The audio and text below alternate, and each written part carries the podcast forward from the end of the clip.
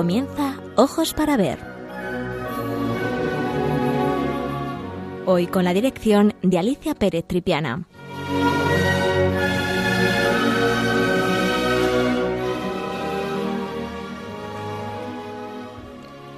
Buenos días, queridos amigos de Radio María. De nuevo con todos ustedes para hablar de arte. Para el programa de hoy he elegido dos cuadros de diferentes autores que pintaron en distintos periodos artísticos, el primero en el Renacimiento y el segundo en estilo barroco, y que eligieron para sus obras el mismo tema. El autor de la primera obra que vamos a ver corresponde a Domenico Teotocopoulos, más conocido como el Greco, y el siguiente cuadro que vamos a estudiar conjuntamente con el primero corresponde a José de Rivera, identificado con el sobrenombre del Españoleto, como así firmaba el propio autor algunas de sus obras. El motivo era porque la mayor parte de su producción artística se desarrolló en Italia y de esa manera mostraba su orgullo de ser español. El tema que se ve reflejado en ambos cuadros es el de la Santísima Trinidad, un tema difícil de interpretar por los artistas y que cada uno de estos dos pintores lo, los ejecutaron partiendo de una misma fuente iconográfica. Un grabado de Alberto Durero, el pintor más importante de la escuela alemana del siglo XVI. He elegido este tema debido a la curiosidad de una joven alumna que en una visita al Museo del Prado expresó su interés por ver alguna obra en donde se representara el tema de la Santísima Trinidad. Así que aprovecho para contarles a ustedes cómo, debido a la impresionante colección del Museo del Prado, podemos ver casi simultáneamente dos obras sobre el mismo tema, pues aunque se expongan en salas diferentes, podemos compararlas simplemente girándonos ligeramente y conectándonos visualmente con la sala contigua. El misterio de la Santísima Trinidad es el misterio central de la fe y la vida cristiana. Solo Dios puede dárnoslo a conocer revelándose como Padre, Hijo y Espíritu Santo. El tema de la Santísima Trinidad ha sido siempre muy complejo de expresar tanto teológicamente como a la hora de su representación visual. Con el tiempo ha ido evolucionando a través de la historia, como a continuación vamos a estudiar. La parte dogmática la explicará el padre Alfonso del Río, que de nuevo le he pedido ayuda para que con sus maravillosas explicaciones nos introduzca en el tema y la parte estilística e iconográfica, pues será la tarea mía en el programa de hoy. Las imágenes, como siempre, de las obras que vamos a de las que vamos a hablar, las pueden encontrar en Twitter arroba Radio María Spain, todo junto. Empecemos por estudiar la obra de El Greco. El título, La Trinidad. Es una obra pintada hacia 1577 y 1579. Es un óleo sobre lienzo de 3 metros por 1,79. Esta obra coronaba el retablo mayor del convento de Santo Domingo el Antiguo, en Toledo. Fue el primer encargo que recibió el Greco al llegar a España, junto con la Asunción de la Virgen en el piso inferior. Actualmente este, este cuadro está en Chicago, en el Museo de Arte, y cuatro lienzos de dimensiones mucho más reducidas imágenes de cuerpo entero de San Juan Bautista y San Juan Evangelista y dos bustos largos de San Bernardo y San Benito. Por encima del cuadro de la Trinidad se encontraba una Santa Faz, pintada sobre madera. La obra de la Trinidad debía verse a bastante altura, lo que en parte explica la perspectiva, la monumentalidad y el sentido escultórico de las figuras, propios, por otra parte, del periodo inicial del Greco en Toledo. La representación de Cristo muerto, sostenido parcialmente por Dios Padre, sentado en un trono de nubes, acompañado por la paloma, símbolo del Espíritu Santo, y rodeada de un grupo de ángeles, es uno de los ejemplos más logrados del carácter de la pintura del Greco en su primera etapa en España. Parte de esta composición está tomada de Alberto Durero, como les decía, el pintor más importante de la escuela alemana del Renacimiento, en la que se aunan dos iconografías tardo-medievales. Por un lado, la Compasio Patris, es decir, el Padre Eterno sosteniendo el cuerpo muerto de Jesús, y la del trono de gracia, en el que Cristo aparece crucificado, convertido en una suerte de imagen de la piedad, pero masculina. En las dos iconografías se mantiene una misma simbología eucarística y redentora que es el ofrecimiento y aceptación por parte de Dios Padre del sacrificio de su Hijo para que la humanidad alcance la salvación. Aunque la idea compositiva partía, como les ya hemos comentado, de Alberto Durero, la formulación de la tela mostró sin duda la absorción del greco de lo mejor de la pintura italiana, y especialmente del tono heroico empleado por Miguel Ángel Buonarroti para la figura de Cristo. El cuerpo de Cristo muerto es sostenido por Dios Padre. Un anciano de larga barba gris, tocado por una tiara doble y vestido con túnica blanca y manto dorado, forrado en tela morada. Sobre las cabezas de estas dos figuras sobrevuela el Espíritu Santo, destacado sobre un fondo dorado, y un cortejo de seis ángeles mancebos, vestidos con vistosas túnicas en azul, rojo, carmín, verde, morado y amarillo, completan la escena junto a pequeñas cabezas aladas situadas a los pies de Cristo y también cobijadas en los hombros de Dios Padre, representando a otras jerarquías angélicas. Todas las figuras descansan sobre una masa de nubes que en su día, cuando la tela ocupaba el ático del retablo, quedaban parcialmente ocultas, y en la parte baja por el escudo de la Santa Faz sobrepuesta en el frontón central del retablo. Por lo que se refiere al color, uno de los aspectos más característicos del artista se convierte aquí en un elemento esencial y extraordinario, fruto de una meditada elaboración. El greco se circunscribe aquí a una paleta que toma aspectos de la escuela veneciana, pero también del maniorismo romano. Se destaca el cuerpo monócromo cadavérico de Cristo, impregnado de los tonos cenicientos de las nubes.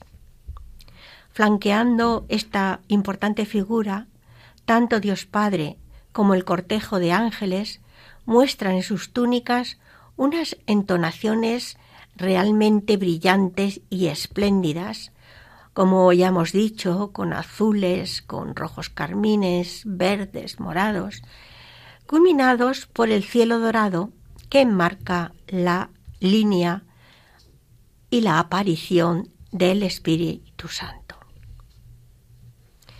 Sin duda, es juicio unánime considerar al Greco como un artista único, sin precedentes ni continuadores. Él fue la escuela de sí mismo.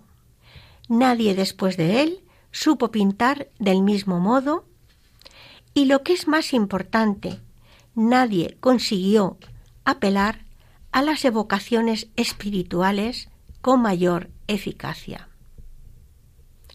Ante sus pinturas, los sentimientos responden perfectamente a la provocación emocional que emana de las obras, no sólo desde el punto de vista de corrección iconográfica, sino especialmente de la visión conscientemente espiritual que el artista nos propone. Bueno, pues aquí vamos a hacer una pequeña pausa musical. Vamos a escuchar el canon en D de Pachelbel, que es una em, canción conocida y muy interesante y espero que la recuerden y que les guste.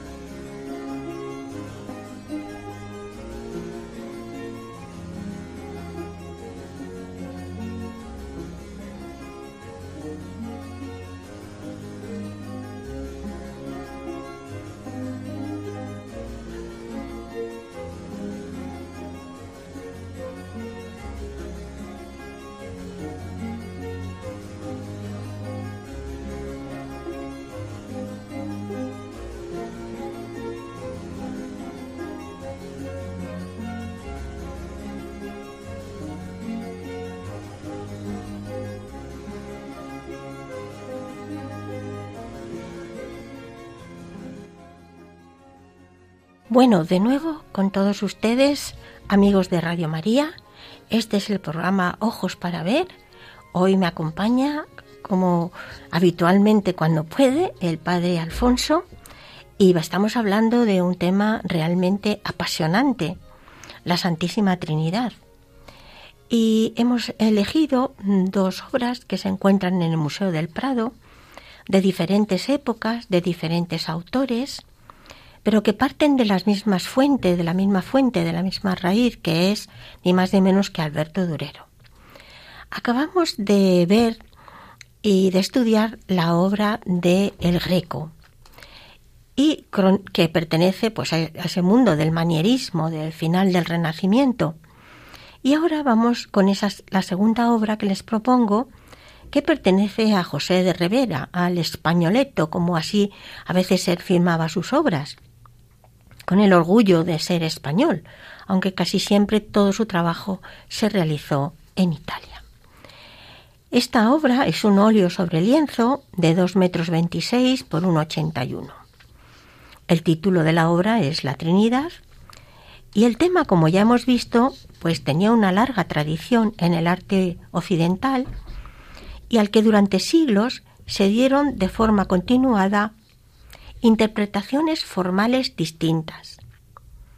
Primero, como hemos dicho, la Trinitas Paternitas o trono de gracia, que surge en la época medieval y evoca las imágenes de la Virgen y el Niño. Inicialmente aparecía el Padre sentado en posición frontal, con el Niño Jesús en sus rodillas y la paloma del Espíritu Santo entre ellos. En la época gótica, el modelo evoluciona al representarse al Hijo adulto clavado en la cruz con todos los signos de la pasión, en paralelo con la aparición de las imágenes de la piedad que mostraban a la Virgen Madre con su Hijo ya muerto en sus brazos. Esta imagen hace hincapié tanto en la entrega como en el sacrificio. Dios entrega a su Hijo único para rescatar a la humanidad y acepta el sacrificio de éste por el perdón de los pecados. Este mismo concepto se desarrolla en el Renacimiento a través de otros modelos iconográficos que lo prefiguran, como es el sacrificio de Isaac por su padre Abraham. Podríamos decir entonces que en el siglo XVII es ya un asunto algo retardatario pero no por eso menos efectivo emotivamente. De hecho, el Greco lo representa con éxito, como hemos visto, en 1577, inspirándose en la estampa de Alberto Durero, aunque aportando elementos propios, eh, y puesto que la obra de Rivera se desarrolla en Italia, primero en Roma y a partir del 1616 en Nápoles, no es probable que Rivera conociera directamente la obra del Greco, aunque sí a través de otros pintores, como Luis Tristán, que realizó varias versiones de la Trinidad del maestro greco y algunas de ellas más próximas a la que vemos aquí. De todas maneras, también tienen ustedes que recordar que en muchas ocasiones eran los grabados los que circulaban de un país a otro, de una escuela a otra, y que servían para que diferentes autores, como es el caso, tuvieran unas mismas raíces para mm, hacer sus obras, eso sí, cambiándolas, modificándolas, aportando soluciones nuevas también según eh, la época, el momento social y religioso y político eh, que, le corresponde a cada autor. Así que vemos como Rivera, que se inspira también en la estampa de Durero, probablemente también en la composición del Greco, pero que aporta su impronta personal. La posición de los brazos de Cristo y el giro de las piernas guardan relación con, la, con una piedad, tradicional de María con su hijo muerto en los brazos, que además eh, Rivera había realizado por estas fechas para el convento de las Agustinas de Salamanca. Por otro lado, Rivera parece volver a la, a la tradición anterior, que representaba al Padre en posición frontal hacia el espectador y en actitud algo más hierática, con la paloma del Espíritu Santo sobre la cabeza del Hijo en lugar de la del Padre, y no es la mirada del Padre la que establece relación con el Hijo, sino el propio Espíritu Santo, que como recordamos procede del Padre y del Hijo, tal como lo define la Iglesia romana. Dios Padre es representado aquí como un anciano, no mira a Jesucristo, sino que parece ensimismado en el gran y doloroso misterio ofrecido al espectador a través del gesto de ternura de sus manos, que retira delicadamente la corona de espinas de la cabeza del Hijo amado.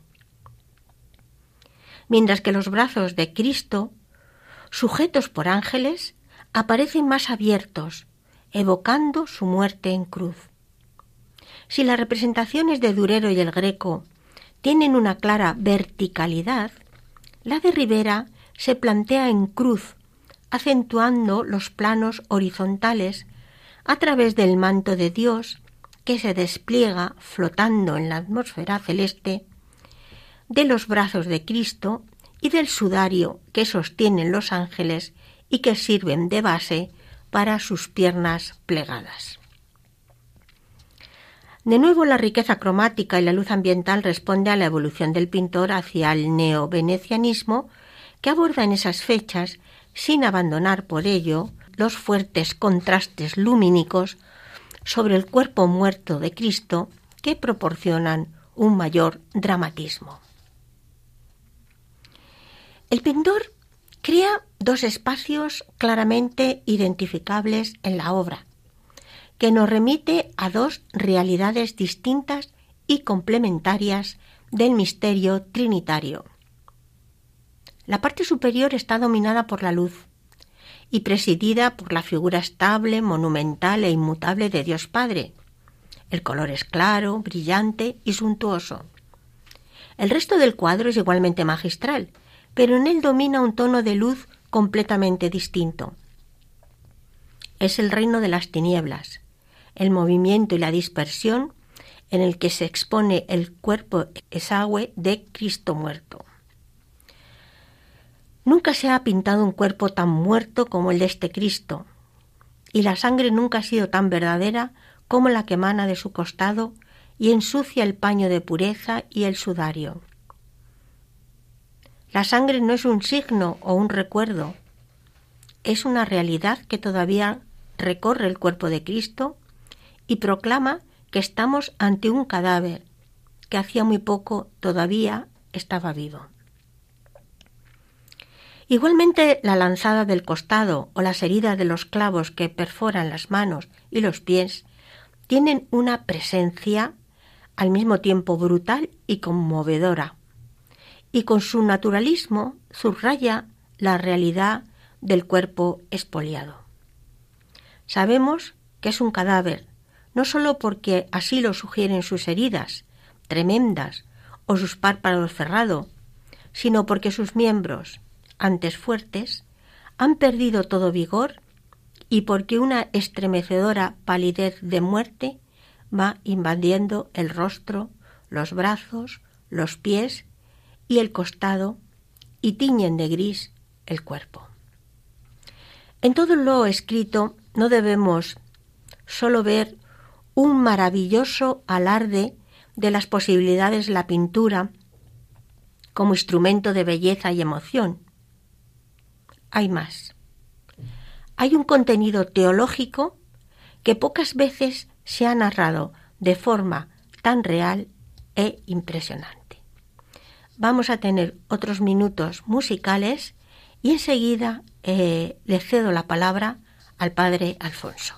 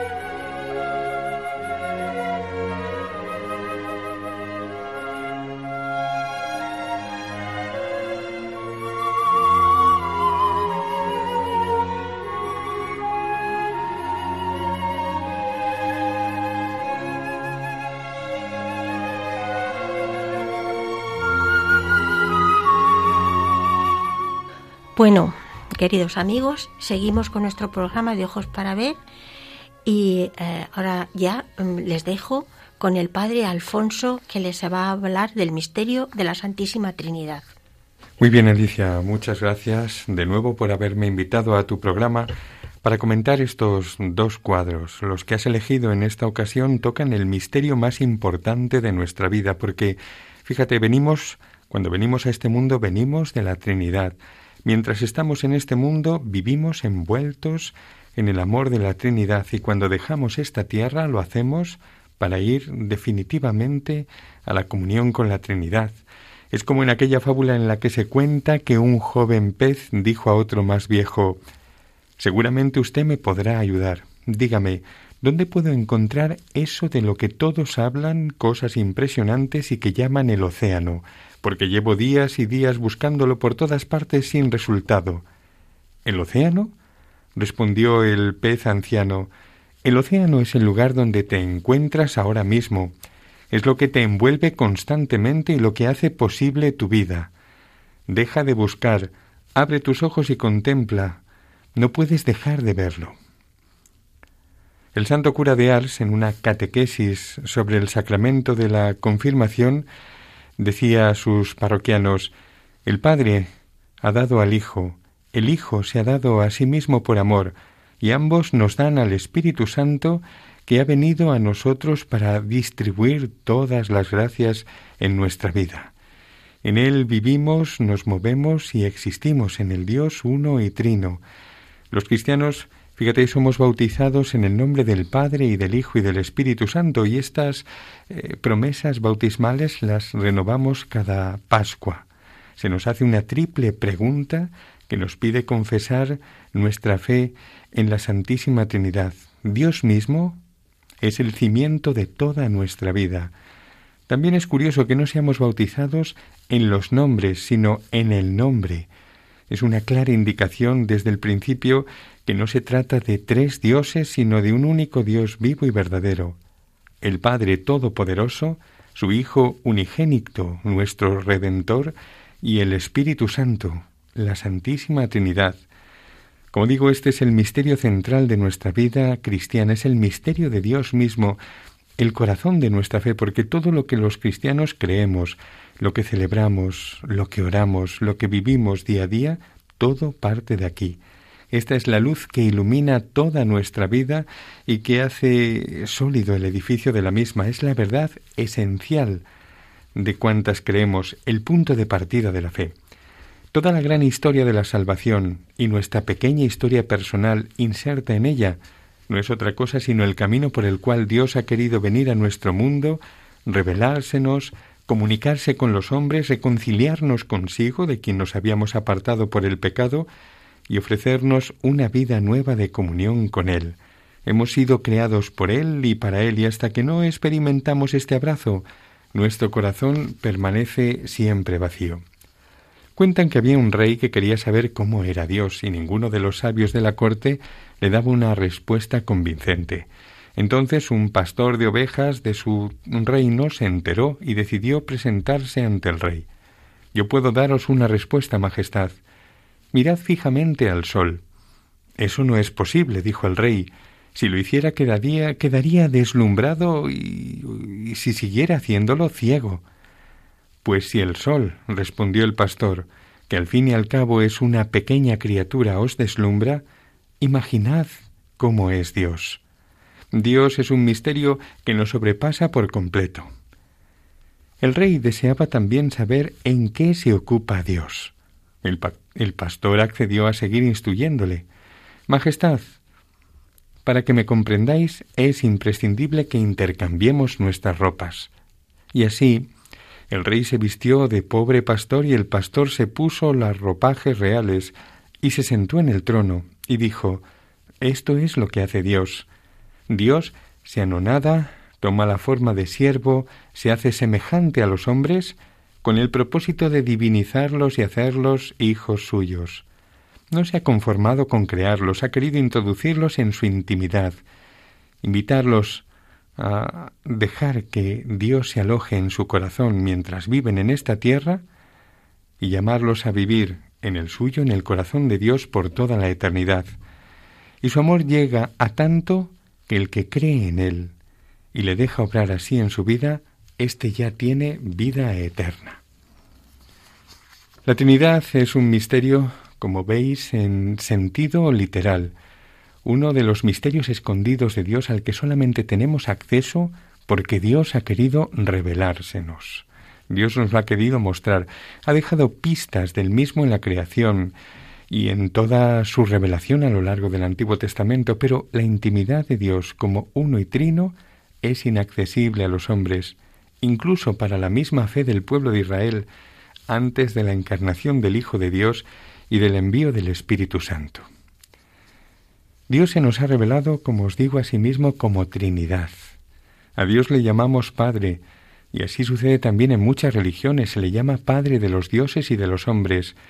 El pueblo de Israel también le llama Padre como creador de todo, como Padre de un pueblo que él mismo se ha elegido para sí, con el que ha sellado una alianza, y como protector del pobre, del huérfano y de la viuda, hacia quienes tiene un cuidado amoroso muy especial. Que Dios es Padre significa dos cosas, que es el origen de todo y que es también bondad y cuidado amoroso para con todos.